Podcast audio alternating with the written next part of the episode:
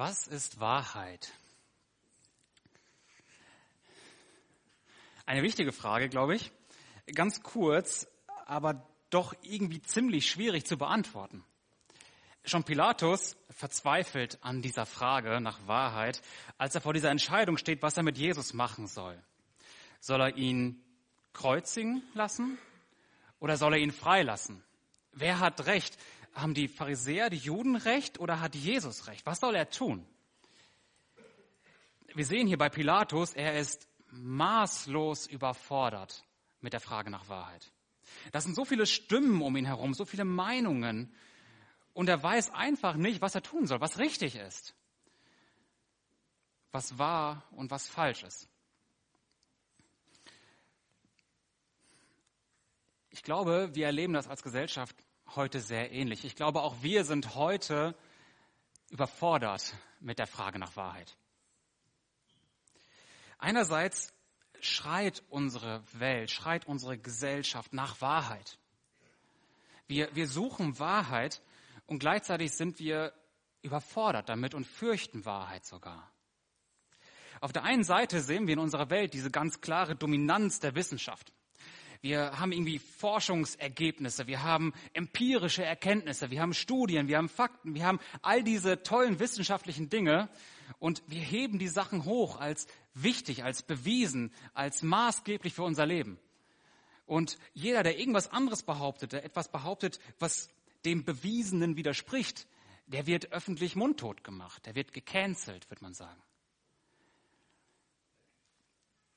Wir sehen hier in unserer Welt diese ganz starke Hingezogenheit zu absoluten Wahrheiten, an denen wir uns festklammern können. Diese bewiesenen wissenschaftlichen Dinge. Und gleichzeitig sehen wir auf der anderen Seite, dass wir uns bei diesen wirklich wichtigen Fragen des Lebens so gar nicht festlegen können oder wollen. Wo es um das Leben selbst geht, wo es um, um wichtige Fragen geht, um den, den Sinn des Lebens, um unseren Ursprung, unser Ziel, wo es darum geht, was richtig und was falsch ist, was gut und was böse ist. Ja, bei all dem, da soll jeder seine eigene Wahrheit haben. Bei, bei dem ähm, legen wir uns nicht fest. Da soll jeder machen, was er für gut hält und, und da sollen wir auch nicht in das Leben des anderen hineinsprechen. Hier geht es gar nicht um Wahrheiten, hier geht es nur um Perspektiven oder um Meinungen. Wahrheit finden wir hier gar nicht. Und was maße ich mir an, in das Leben eines anderen hineinzusprechen, wenn es doch seine Wahrheit ist, die er für sich erkannt hat? Wir sehen diese beiden Seiten in unserer Welt, die sind total widersprüchlich und total zerrissen. Auf der einen Seite dieses hingezogen zu absoluten Wahrheiten, eine Wahrheit, eine Position und dieser müssen alle folgen und alle anderen, die was anderes sagen, sind falsch. Und gleichzeitig dieses völlig losgelöste, lass jeden machen, was er will. Ich finde das sehr spannend, dass wir als Gesellschaft nicht weiter sind als Pilatus. Kein Stück weiter. Wir lieben und fürchten Wahrheit. Wir glauben an Wahrheit und wir verleugnen Wahrheit. Und irgendwie wissen wir gar nicht, was Wahrheit ist. In der Bibel, da finden wir einen entschiedenen Gegenentwurf zu dieser, diesem zerrissenen System dieser Welt in diesem System, in dem irgendwie Wahrheit so unsicher ist, in dem Wahrheit auch irgendwie maßgeblich von einem selbst abhängt. Nein, in der Bibel, da finden wir absolute Aussagen, klare und eindeutige Wegweisung, die so völlig anders ist als unsere Welt. Hier finden wir ein einheitliches System ohne Widersprüche, ganzheitlich und verankert in nur einer einzigen Person, nämlich in Gott selbst. Und deswegen ist die Bibel so völlig anders als unsere Welt. Gott selbst ist hier nämlich der eine Anker, der eine Fixpunkt, könnte man sagen. Das ist eine der Kernbotschaften und Kernwahrheiten, an die wir Christen uns festhalten sollen und dürfen in dieser Welt, dass Gott selbst Wahrheit ist.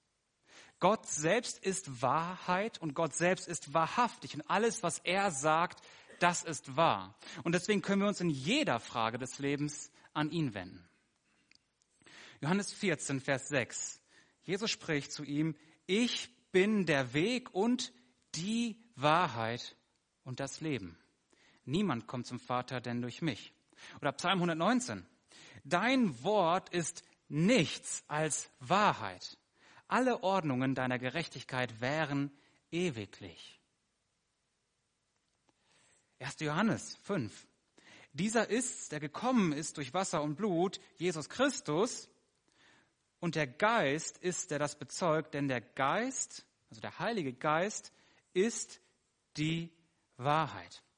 Ich könnte noch viele weitere Stellen aufzählen, wo einfach nur deutlich wird, die Bibel, die baut ein System auf Gott selbst auf. Gott selbst ist Wahrheit. Gott selbst ist wahrhaftig. Alles, was er sagt, ist wahr. Und wo immer wir Fragen haben, wo immer wir unsicher sind, wo immer wir Wegweisung brauchen, bei ihm und nur bei ihm finden wir sie. Lass uns diese Wahrheit jetzt zum Beginn der Predigt immer richtig nochmal neu uns in Erinnerung rufen, wo immer du im Leben stehst, bei großen Entscheidungen oder auch bei kleinen Entscheidungen. Schau auf Gott, schau auf das, was er sagt. Er gibt dir Wegweisung, weil er Wahrheit ist. Auf der anderen Seite zeichnet die Bibel aber auch ein sehr eindeutiges und klares Bild über uns Menschen und das ist genauso wichtig. Nämlich, dass in uns Menschen keine Wahrheit ist. Während Gott auf der einen Seite durch und durch wahrhaftig ist und vertrauenswürdig, sind wir es nicht. Die Bibel beschreibt uns als unwissend, ähm, voller Lüge und mit einem trügerischen Herzen. Römer 1, Vers 18. Gottes Zorn wird vom Himmel her offenbart über alles gottlose Leben und alle Ungerechtigkeit der Menschen. Warum? Die die Wahrheit durch Ungerechtigkeit niederhalten. Oder Vers 25, sie haben Gottes Wahrheit in Lüge verkehrt. Römer 3, etwas später, Gott ist wahrhaftig und alle Menschen sind Lügner. Und auch 2. Timotheus 3, da heißt es, es sind Menschen, die immer auf neue Lehren aus sind und nie zur Erkenntnis der Wahrheit kommen können.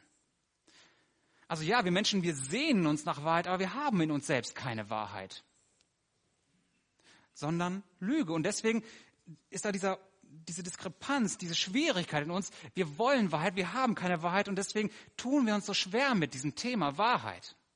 Da ist dieser Widerspruch in uns. Wir können Wahrheit nicht begreifen und stattdessen bauen wir uns dann selbst irgendwie so ein System zusammen, damit wir in dieser Welt überleben können. Und das nennen wir dann manchmal Wahrheit. Und versteht mich nicht falsch, natürlich, wir können gewisse simple Wahrheiten erkennen. Wir, wir, wir können Mathematik benutzen. Wir können Naturgesetze verstehen zu einem gewissen Grad. Wir können mit der Wissenschaft zu einem gewissen Grad Dinge erkennen. Ja, aber überall da, wo es um wirklich wichtige Dinge geht, wo die Wissenschaft nicht mehr hinkommt, weil die Wissenschaft selbst sehr begrenzt ist in ihren, ihren Begebenheiten, in ihren Rahmenbedingungen, überall da kommen wir als Menschen einfach nicht weiter.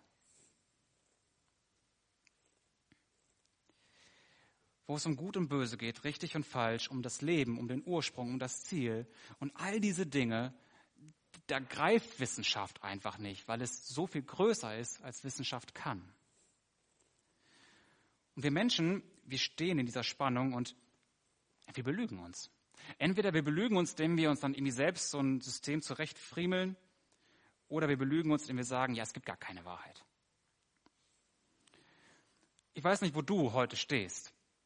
Ähm, bist du dir Gottes Wahrheit und Gottes Weisheit und auf der anderen Seite deiner Unfähigkeit bewusst? Also ist das Teil deines Verständnisses?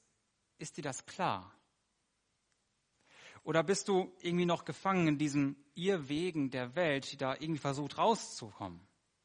Noch einmal, ich glaube, die meisten Menschen, die stecken in einem von zwei Extremen fest. Entweder sie leugnen Wahrheit generell, sagen, nein, es gibt keine absoluten Wahrheiten, alles nur Perspektiven. Und damit leugnen sie auch Gottes Wahrheitsanspruch.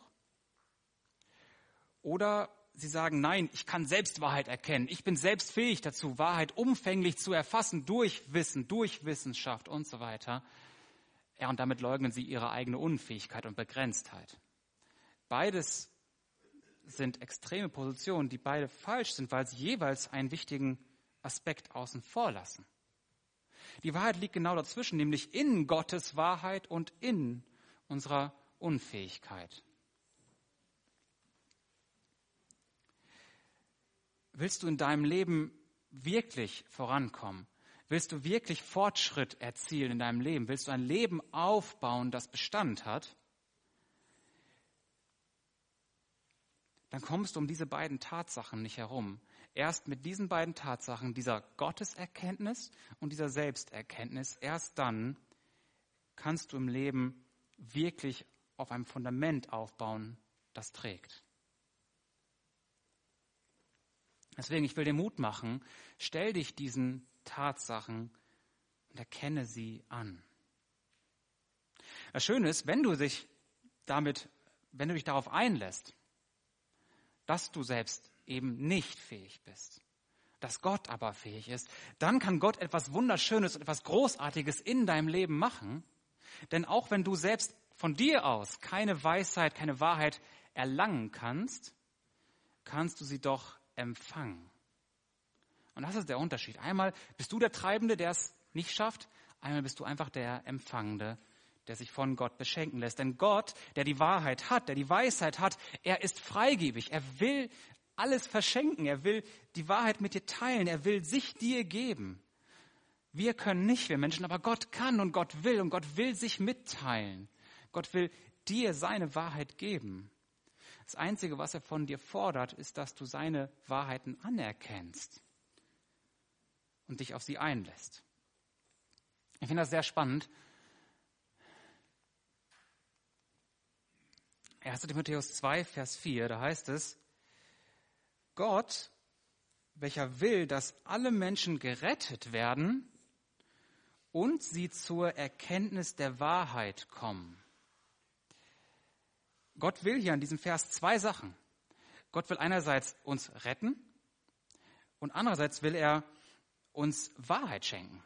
Und die gehören für Gott ganz eng zusammen. Mit anderen Worten, willst du Wahrheit, kommst du um Rettung nicht drum herum.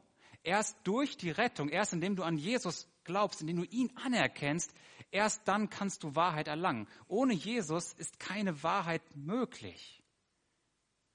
Du kannst also noch so lange nach Wahrheit in deinem Leben suchen, du wirst sie nicht erkennen, wenn du nicht bei Jesus anfängst, denn er ist Wahrheit. Johannes 8, Vers 31. Ein sehr ähnlicher Gedanke. Da sprach nun Jesus zu den Juden, die an ihn glaubten, wenn ihr bleiben werdet an meinem Wort, so seid ihr wahrhaftig meine Jünger und werdet die Wahrheit erkennen. Und die Wahrheit wird euch frei machen. Glaube führt zu Wahrheit. Wer auch immer Wahrheit in seinem Leben erleben will, wer auf etwas Wahrem, etwas Festem, etwas Standhaftem bauen will, sein Leben, der braucht Jesus. Ohne Jesus gibt es keine Wahrheit. Die Bibel ist davon so überzeugt, ich finde es sehr äh, schön irgendwie, dass sie an mindestens fünf Briefen, da habe ich es gefunden, dieses Evangelium, also diese frohe Botschaft, dass Jesus rettet, auch oft ganz einfach Wort der Wahrheit nennt. Also Rettung wird als Wort der Wahrheit bezeichnet. Wahrheit und Rettung gehört so eng zusammen und das dürfen wir für uns wissen und glauben. Was bedeutet das jetzt? Ich weiß, das ist ein bisschen abstrakt, aber was heißt das ganz konkret für uns? Wo auch immer wir in unserem Leben etwas wirklich Gutes und Standhaftes aufbauen wollen, in unseren Beziehungen, in unserem Job, in unserem Leben, in unserer Familie, in der Gemeinde, wo wir sind, wo auch immer wir etwas machen wollen, was wirklich standhaft ist. Das geht nur mit Jesus, weil er ist der Zugang zur Wahrheit, denn er selbst ist die Wahrheit. Lass uns das festhalten. Ähm, wenn du noch nicht mit Jesus gehst, stell dich diesem Denken einmal, denk das für dich durch. Und auch wenn du schon mit Jesus unterwegs bist, erinnere dich daran, dass du Jesus in deinem Alltag genauso brauchst, denn er ist die Wahrheit. Und weißt du, das ist so eine schöne Tatsache, wenn, wenn du in Jesus bist, wenn du an Jesus glaubst. Also dich als Christen bezeichnen würdest, was für ein Privileg hast du? Also, lass uns da mal drüber nachdenken. Du hast das, wonach Milliarden von Menschen suchen. Die Welt schreit nach Wahrheit, die Welt schreit nach dieser Erkenntnis, nach etwas Standhaftem. Du hast es. Du hast das, was alle sich wünschen. Du hast es. Was für eine tolle Tatsache ist das? Sind wir uns dieser Schönheit bewusst, dieses Privilegs, dass wir das haben, was alle wollen? Erfüllt uns das mit Dankbarkeit, mit Freude. Wir haben das, was sich alle wünschen. Das ist eine wundervolle Tatsache und gleichzeitig ist es auch irgendwie eine Herausforderung. Denn wir haben jetzt einen Zugang in Jesus. Die Frage ist jetzt, inwiefern wir diesen Zugang auch nutzen. Inwiefern wir daran auch wirklich leben in diesem Zugang. Das ist so, wir haben so diese Quelle des Lebens, trinken wir auch davon. Denn man kann zum Beispiel so einen Netflix-Account haben und damit Zugang zu Tausenden von Filmen, ohne einen einzigen Film zu schauen. Ich glaube, bei uns Christen ist es teilweise auch so. Wir haben jetzt in Jesus, wenn wir gerettet sind, wenn wir ihn haben, wenn wir an ihn glauben, haben wir das volle Leben vor uns. Wir haben die volle Wahrheit. Wir haben alles, was wir brauchen. Das liegt vor unseren Füßen. Die Frage ist, leben wir auch darin? Und dazu will ich uns herausfordern, darüber nachzudenken, wie das in unserem Alltag so aussieht, ob das unser Leben bestimmt, wo wir stehen. Johannes, der würde es äh, in der Wahrheit wandeln nennen. Das ist immer so ein Ausdruck, den er immer und immer wieder verwendet. Er meint damit, dass wir diese Wahrheiten, die wir jetzt haben, darin wirklich, wirklich drin leben. Das heißt, wir, wir ringen darum, Jesus immer tiefer zu erkennen, immer mehr diese Wahrheiten aufzusaugen, die wir über ihn wissen und diese Wahrheiten unser Leben bestimmen zu lassen. Dass das etwas ist, was uns ganz und gar einhüllt in unserem Alltag. Gottes Wahrheit in unserem Alltag. Wandeln wir darin. Lasst uns darin wandeln. Das ist, das ist, ich würde sagen, eine Kernaufgabe, wenn nicht sogar die eine Kernaufgabe von uns Christen. Jesus sagt, was ist das ewige Leben? Dich, den Vater und den Sohn zu erkennen. Mit anderen Worten, das ist das Wichtigste in deinem Leben, in dieser Erkenntnis zu wachsen und zu wandeln und sich davon bestimmen zu lassen. Das ist gar nicht so einfach. Also das kenne ich von mir selbst, das ist so schwierig, also obwohl es ja eigentlich eine ganz simple Aussage ist, ne? Ja, in der Wahrheit wandeln, aber darin wirklich zu wandeln, das wirklich umzusetzen, das fordert ganz schön heraus. Warum? Naja, wir leben in einer Welt voller Lüge und Unwissenheit. Ist ja klar, dass sich das irgendwie beißt. Und ich kann mir vorstellen, dass es verschiedenste Aspekte gibt, die uns dabei hindern wollen, darin wirklich zu wachsen, darin wirklich zu wandeln. Das kann manchmal einfach Unwissenheit sein. Also, dass wir bei bestimmten Dingen einfach nicht wissen, was dran ist. Ähm, uns fehlt gewisse Erkenntnis und deswegen leben wir nicht in der Wahrheit. Manchmal glauben wir etwas erkannt zu haben, aber eigentlich sind wir einer Lüge aufgesessen. Wir haben die Wahrheit an einer Stelle nicht erkannt, glauben es aber und folgen einer Lüge. Und manchmal, da ist es so, dass wir zwar irgendwie eine Ahnung davon haben, was wahr ist, aber das uns nicht so sympathisch ist, wir es nicht so richtig glauben wollen, es nicht wahrhaben wollen, könnte man sagen, und uns selbst täuschen. Und das ist ganz schön gemein, weil auf der einen Seite stehen wir Christen und sagen, ja, wir wollen in dieser Wahrheit leben, wir wollen Gott folgen, wir wollen Jesus folgen, wir wollen ihn erkennen. Und auf der anderen Seite sind wir gefangen in Unwissenheit, Lüge und Selbsttäuschung und leben in diesem Widerspruch. Wie können wir da rauskommen? Oder was kann uns dabei helfen, das zu überwinden und stattdessen wirklich in dieser Wahrheit, in dieser Wahrheit, die wir haben, in Jesus zu wandeln? Was hilft uns dabei, wirklich konsequent auf diesem Weg zu sein? Ich glaube, das sind drei Dinge, die Gott uns gibt. Also wenn ich die Bibel lese, lese ich von drei Dingen, die mit Wahrheit verknüpft sind. Das ist einerseits Gottes Wort, es ist sein Geist und es ist seine Ortsgemeinde. Auf die ersten beiden Aspekte will ich nur ganz kurz eingehen.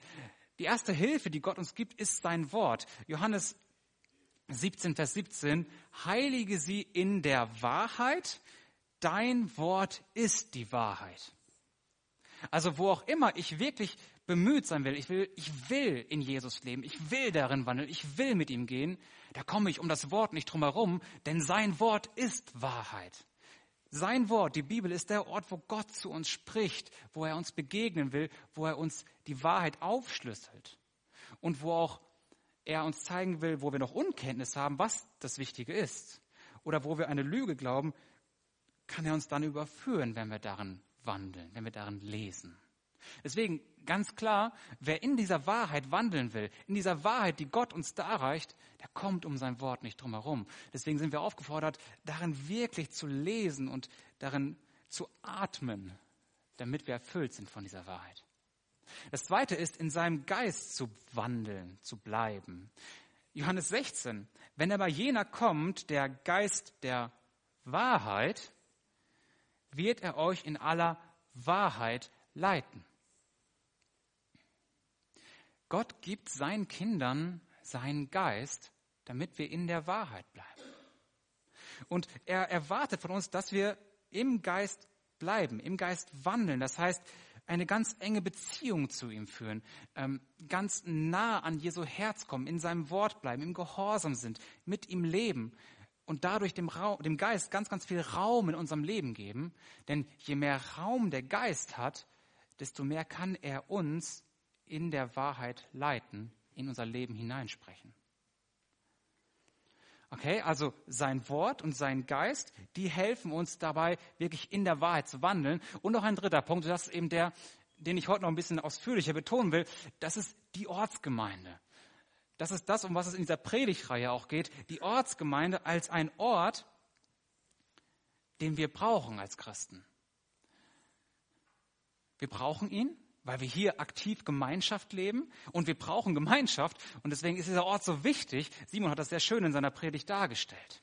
Und auch Alex letztens, äh, vorletzten Sonntag, wo es um die Geistesgaben geht und das Dienen. Wir brauchen diese Gemeinde, weil wir hier einander sehen, einander dienen, einander unsere Gaben einbringen.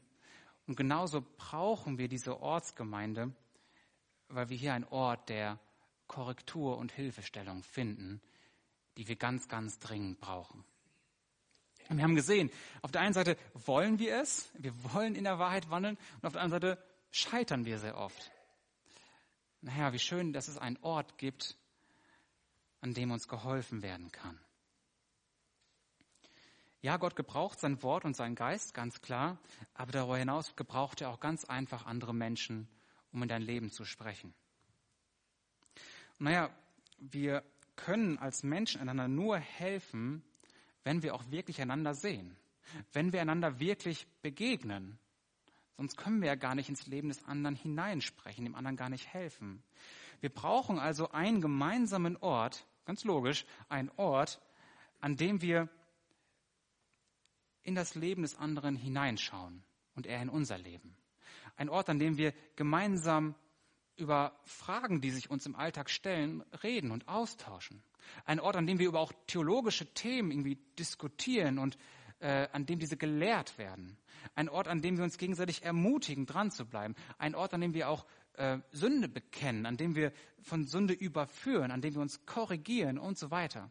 Wir brauchen diesen Ort, an dem wir uns gegenseitig helfen, dran zu bleiben und in dieser Wahrheit zu wandeln, was wir uns ja eigentlich wünschen.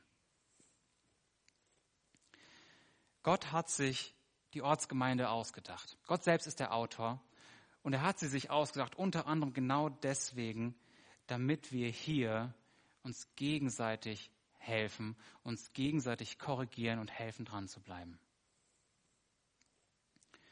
Und das ist so schön. Du hilfst mir und ich helfe dir. Du korrigierst mich, ich korrigiere dich. Und gemeinsam sehen wir mehr. Gemeinsam bleiben wir auf dem richtigen Weg. Ich finde das sehr spannend. Schauen wir so ein bisschen ins Neue Testament hinein. Ähm, da wird deutlich, dass auch da schon Gemeinde wirklich als Ort der Korrektur verstanden wurde. In der, Im Neuen Testament ist das ein wesentlicher Bestandteil der Gemeinde, dass Menschen hier zusammenkommen, um sich gegenseitig helfen, dran zu bleiben. Wir sehen das schon ganz am Anfang des Neuen Testaments in den Evangelien. Da sind die Jünger und die die verstehen ziemlich viele Dinge ganz schön falsch und setzen sie oft auch falsch um. Und was macht Jesus? Er korrigiert diese Fehlannahmen. Wo? Innerhalb der Gruppe, innerhalb der Glaubensgemeinschaften. Wir sehen das in der Apostelgeschichte, zum Beispiel bei Petrus. Der macht einmal einen großen Fehler.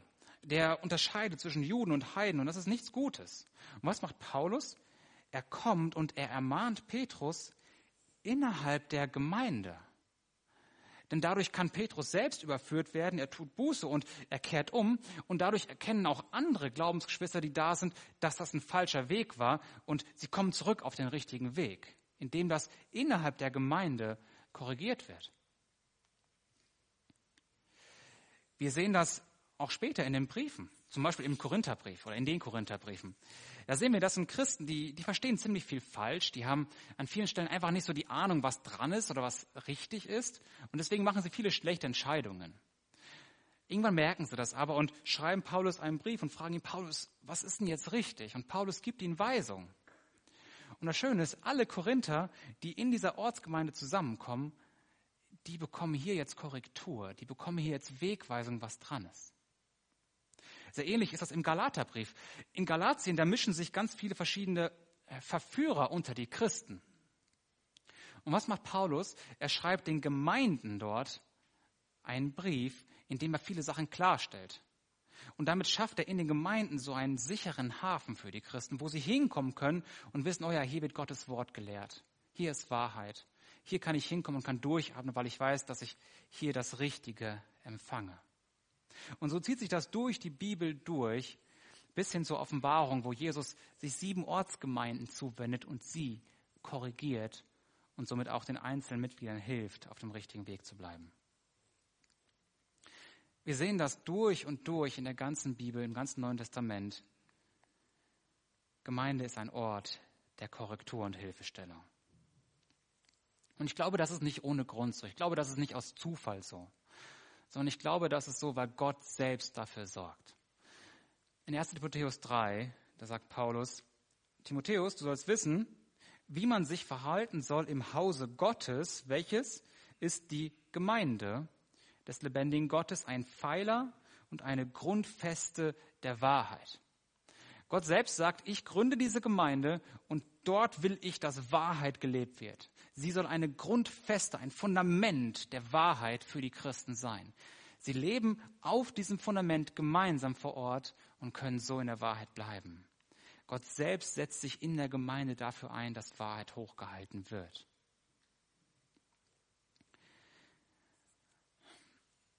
Was bedeutet das für uns? Ich glaube, ganz allgemein heißt es erst einmal, dass wir wirklich Ortsgemeinde brauchen. Wir brauchen diesen Ort, an dem wir uns gegenseitig sehen und helfen. Und wenn du an Jesus glaubst, aber noch, noch nicht Teil einer Ortsgemeinde bist oder vielleicht auch nicht mehr, dann will ich dir sagen, du lebst gefährlich, weil du, dir, dir fehlt dieser Anschluss an dieses feste Fundament vor Ort. Diese Ortsgemeinde fehlt dir einfach. Dir fehlt diese Korrektur. Dir fehlt diese Hilfestellung deiner Glaubensgeschwister. Und ich will dir Mut machen, such dir eine Ortsgemeinde. Bleib nicht allein, denn da, wo du gerade stehst, das ist unsicher. Es ist so schwer, alleine auf dem richtigen Weg zu bleiben. Du brauchst andere. Was heißt das sonst noch so ganz konkret für uns? Ein paar Gedanken noch. Ähm, erster Gedanke ist, Korrektur macht nicht immer Spaß ähm, die fühlt sich auch oft nicht gut an. Korrektur fordert ganz schön heraus. Und wir wollen sie eigentlich gerne vermeiden. Und dennoch brauchen wir sie. Und dennoch ist sie wichtig und dennoch ist sie heilsam und dennoch ist sie gut. Wenn wir irgendwie eine körperliche Fehlstellung haben oder eine Krankheit oder irgendetwas, dann, dann brauchen wir einen Arzt. Dann, dann müssen wir zu jemandem gehen, der uns hilft. Und ich kenne das von mir, man will diesen Arztbesuch oft vermeiden. Man will den irgendwie drumherum kommen. Man will diese Korrektur von außen nicht. Man will es selber irgendwie hinbekommen. Ja, aber ist es das wert? Also ich glaube, im Nachhinein ist man dann meistens doch froh, zum Arzt gegangen zu sein. Und so ist es auch bei Korrektur in der Gemeinde. Korrektur fühlt sich nicht immer schön an. Wer mag es schon, überführt zu werden? Wer mag es schon, wenn jemand anders einem sagt, dass man auf einem schlechten Weg ist? Ja, das, das fühlt sich schlecht an, aber es ist gut, es ist hilfreich und, und heilsam. Deswegen brauchen wir das, auch wenn es sich nicht schön anfühlt. Ein zweiter Gedanke ist, Korrektur geht immer in beide Richtungen. Also auf der einen Seite ist es wichtig, dass ich selbst Korrektur empfange und deswegen brauche ich meine Ortsgemeinde. Ich brauche Menschen, die in mein Leben hineinsprechen und damit das geschehen kann, muss ich auch unter den Menschen sein. Korrektur geschieht in der Ortsgemeinde einerseits klar von der Kanzel. Ähm, durch die Predigt. Aber eben nicht nur. Korrektur und Hilfestellung geschieht vor allem auch im persönlichen Miteinander der Gemeinde. Wenn wir nach dem Gottesdienst beim Kaffee stehen und miteinander reden, da kann Hilfestellung, Korrektur gelebt werden. Wenn wir im Hauskreis mit dabei sind, wenn wir nachher Jugendstunde, nachher Frauenstunde, wo auch immer miteinander reden, da kann das gelebt werden. Wichtig ist, dass wir unter diesen Menschen sind in der Gemeinde, damit sie in unser Leben hineinsprechen können. Wenn wir alles nur von außen verfolgen, dann, ja, dann gibt es auch keine Chance, ins Leben hineinzusprechen. Wir müssen schon dort sein. Und umgekehrt, so wie ich Menschen brauche, die in mein Leben hineinsprechen, brauchen die anderen auch wiederum Menschen, die in ihr Leben hineinsprechen, auch mich, auch dich. Also ich finde das einen wichtigen Punkt. Nicht nur du brauchst die anderen, die anderen brauchen auch dich. Gott will dich als Werkzeug gebrauchen, als Korrektiv für deine Glaubensgeschwister. Es ist ganz schön herausfordernd in unserer Gesellschaft, wo man ja irgendwie nicht ins Leben des anderen hineinsprechen will. Das ist so, fühlt sich teilweise sehr falsch an. Aber es ist richtig und es ist wichtig. Wenn du siehst, wo dein Bruder, deine Schwester irgendwo Hilfe braucht, dann bete um Mut und sprich sie an. Korrektur geht immer in beide Richtungen. Drittens, Korrektur ist sehr vielfältig. Ich hoffe, das ist auch schon deutlich geworden. Es geht nicht nur darum, den anderen anzusprechen, wenn er jetzt offensichtlich was falsch macht.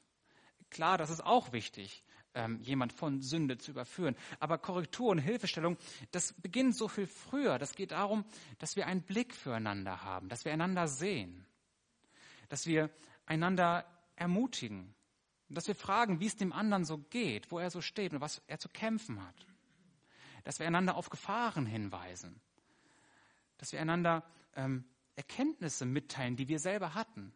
Das alles ist Korrektur. Es geht darum, dass wir insgesamt einander sehen als Gemeinde, aufeinander Acht haben, aufeinander aufpassen und uns so helfen, dran zu bleiben.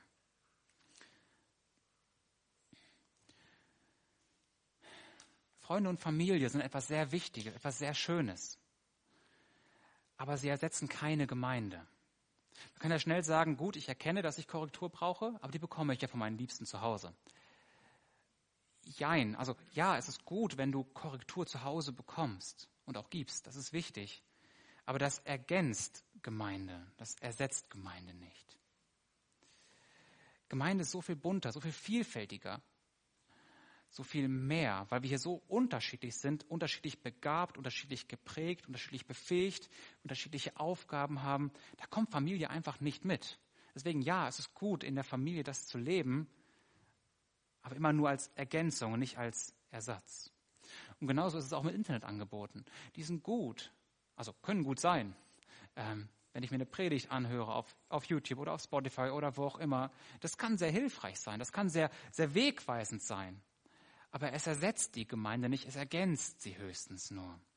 Denn bei jedem Internetangebot ist es so, dass es eine Einbahnstraße ist. Irgendjemand korrigiert mich vielleicht, aber ich korrigiere ihn nicht. Das ist eine Einbahnstraße, das ist nicht ausreichend. Und das andere ist, da ist auch keine Begegnung. Dieser Redende, der, der sieht mich gar nicht.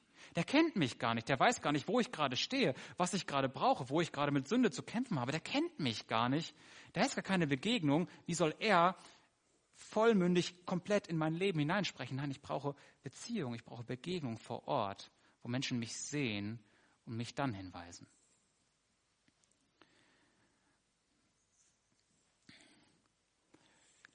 Ich komme zum Schluss der Predigt und ich will noch mal kurz zusammenfassen. Was ist Wahrheit? Und das ist so die Frage, mit der wir gestartet sind. Wahrheit, damit ist unsere Gesellschaft irgendwie überfordert. Das liegt daran, dass in uns selbst keine Wahrheit ist, ähm, dass wir uns aber nach Wahrheit sehnen. Und das Schöne ist, wenn du Jesus angenommen hast im Glauben, dann hast du vollständigen Zugang zur Wahrheit in Jesus. Jetzt ist die Herausforderung, in dieser Wahrheit auch zu leben. Lass uns das tun. Lass uns in dieser Wahrheit wandeln. Lass uns darin wachsen, Jesus mehr erkennen und daraus leben. Diese Wahrheiten in seinem Wort aufsaugen und, und danach voll trachten. Und wie schaffen wir das? Wie schaffen wir das, auf dem Weg zu bleiben? Durch sein Wort, durch seinen Geist und eben auch durch diese Gemeinde, indem wir hier zusammenkommen, indem wir uns hier gegenseitig sehen, indem wir uns gegenseitig ermutigen und ermahnen, indem wir uns korrigieren, indem wir einander annehmen, einander sehen. Und wenn wir das tun, dann können wir alle auf dem Weg bleiben. Wer sich absondert von der Gemeinde, der lebt gefährlich, weil er auf dieses wichtige Hilfsmittel Gottes verzichtet. Ich will noch mal kurz mit dieser Zeichnung schließen, die Heinrich auch immer einblendet. Jeder hängt mal durch. Ich glaube, das lässt sich auch sehr gut auf Wahrheit und Lüge beziehen. Wir alle kommen mal an einen Punkt im Leben, wo wir irgendeine Lüge glauben, wo wir auf irgendeinem Abweg unterwegs sind, wo wir irgendwas falsch verstehen. Wie gut ist es da, Teil einer Ortsgemeinde zu sein, sodass uns geholfen werden kann, zurück auf den richtigen Weg. Und an einem anderen Punkt können wir darum wieder die sein, die anderen helfen. Wenn wir Teil dieser Ortsgemeinde sind, und Korrektur und Hilfestellung wirklich leben, ich glaube, dann sind wir auf einem guten Weg mit Jesus. Amen.